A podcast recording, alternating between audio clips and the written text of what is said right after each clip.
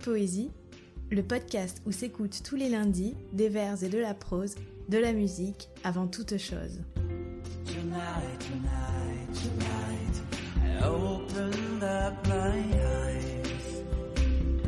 Épisode 11 Une lettre de femme de Marceline Desbordes de Valmore. Adulée par ses contemporains et par les poètes modernes, Marceline Desbordes de Valmore est l'une des trop rares femmes, avec Louise Labbé, dont le nom est réussi à marquer durablement l'histoire de la poésie française. Pourtant, rien ne prédestinait la jeune femme, issue d'un milieu populaire, à faire de la poésie. Après un séjour en Guadeloupe où sa mère est emportée par la fièvre jaune, la jeune Marceline retourne à Paris et devient comédienne à 16 ans. Elle remportera pendant de longues années un franc succès sur les scènes de l'Odéon ou du Théâtre de la Monnaie à Bruxelles.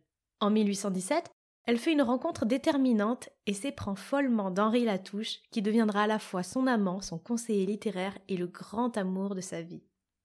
Son premier recueil, Élégie, Marie et Romance, paraît en 1819, soit un an avant les méditations poétiques de Lamartine, qu'on considère pourtant depuis comme le point de départ du romantisme.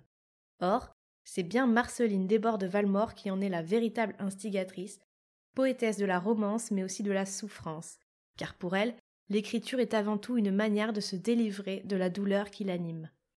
Parfois réduite à ses poèmes amoureux, Marceline Desbordes de Valmore écrit pourtant, vingt ans avant Victor Hugo, des poèmes engagés. Elle dénonce notamment la violence de la répression des canuts lyonnais lors de la révolte de 1831. Adoubée par Balzac, puis Baudelaire et Verlaine qui vantent son génie, Marceline Desbordes Valmore bénéficie d'une reconnaissance extrêmement rare à l'époque pour une femme poète.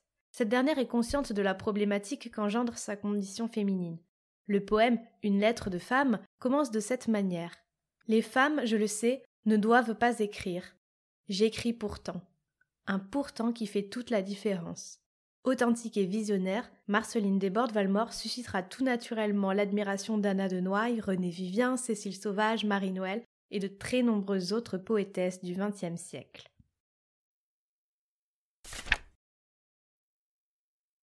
Les femmes, je le sais, ne doivent pas écrire. J'écris pourtant, afin que dans mon cœur au loin tu puisses lire comme en partant. Je ne tracerai rien qui ne soit dans toi-même beaucoup plus beau.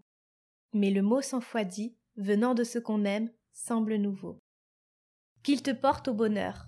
Moi, je reste à l'attendre, bien que, là-bas, je sens que je m'en vais, pour voir et pour entendre errer tes pas.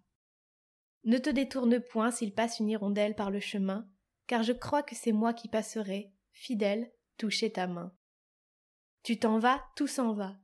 Tout se met en voyage, lumière et fleurs, le bel été te suit, me laissant à l'orage, lourde de pleurs. Mais si l'on ne vit plus que d'espoir et d'alarme, cessant de voir, partageons pour le mieux. Moi, je retiens les larmes, garde l'espoir. Non, je ne voudrais pas, tant je te suis unie, te voir souffrir. Souhaiter la douleur à sa moitié bénie, c'est se haïr.